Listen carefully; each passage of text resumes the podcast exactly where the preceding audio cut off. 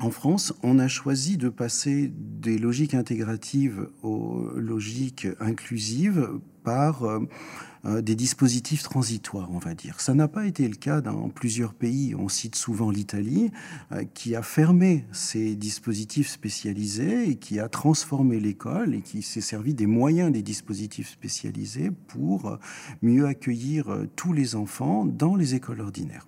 En France, on a conservé et on encore de nombreux dispositifs spécialisés. Euh, on pourrait considérer que c'est un handicap au sens où ils amènent encore à accueillir euh, séparément des autres euh, un grand nombre d'enfants qui sont reconnus handicapés. On peut aussi considérer, si ces dispositifs évoluent, et c'est le plus souvent le cas, que c'est une opportunité car finalement, ces dispositifs, actuellement, en 2018 et, et, dans les années à venir, vont apporter une aide à l'école ordinaire et au système ordinaire pour l'aider à se transformer.